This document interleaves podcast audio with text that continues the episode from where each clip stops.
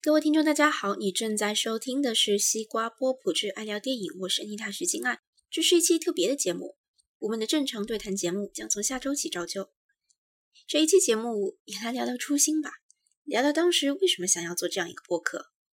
在此之前，先来集思广益一下，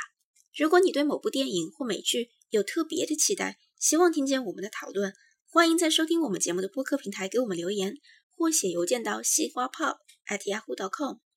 而如果你对某一部电影或美剧有特别独到、不吐不快的想法，也请一定告诉我们，我们将在节目中播读分享你的见解。下面是主播独角戏时间。我曾经是一个不爱电影甚至畏惧电影的人，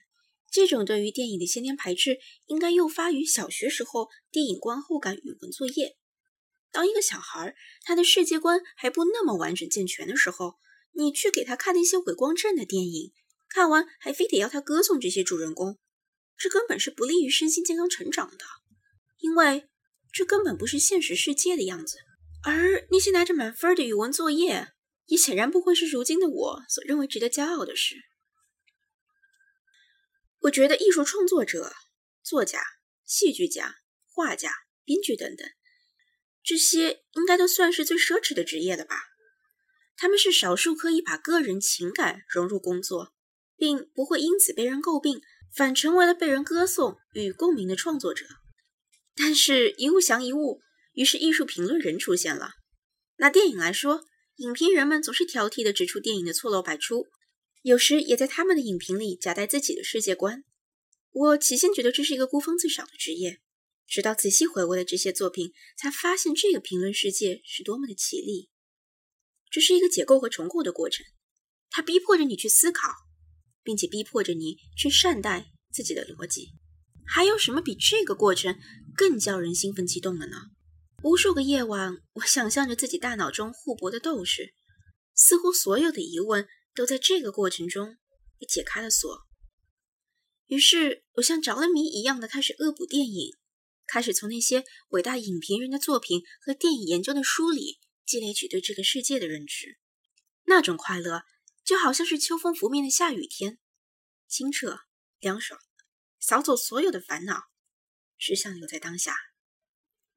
于是我想，我为什么不做一档关于电影和影评的节目呢？把这样一种快乐传递分享给更多的人。西瓜波普尚不敢自称一档扎实的影评节目，这当然是我们的理想和目标。我们当然不会避免去谈论对于一部电影的第一人称理解，但更多的，我们希望这个讨论过程因为具备了事实依据以及我们对于电影的知识而变得更加有说服力，能够激起你的共鸣或者是不认同。在我们谈论电影的时候，我们最想做的，并不是走进去，走进电影人物的内心，如同我们无数次拿满分的电影观后感作业一样，而是走出来。用我们不那么熟悉的方式，用第三者的角度去看看这些不同的人生，用我们有限并不断成长的眼光去探索电影这个媒介的意义和价值。这个我一时兴致所致办起来的播客，在过去的三个多月里，有的时候是一种负担，但更多时候还是一种快乐。就比如现在，能够对着麦克风说一些我想说却不一定有人想听的话，何尝不是一种奢侈呢？我知道，当麦克风关闭的那一刻，我已经开始期待着下一次的开启。谢谢你的收听，谢谢你的订阅，也谢谢你把它推荐给身边一样热爱电影与欧美影视的朋友。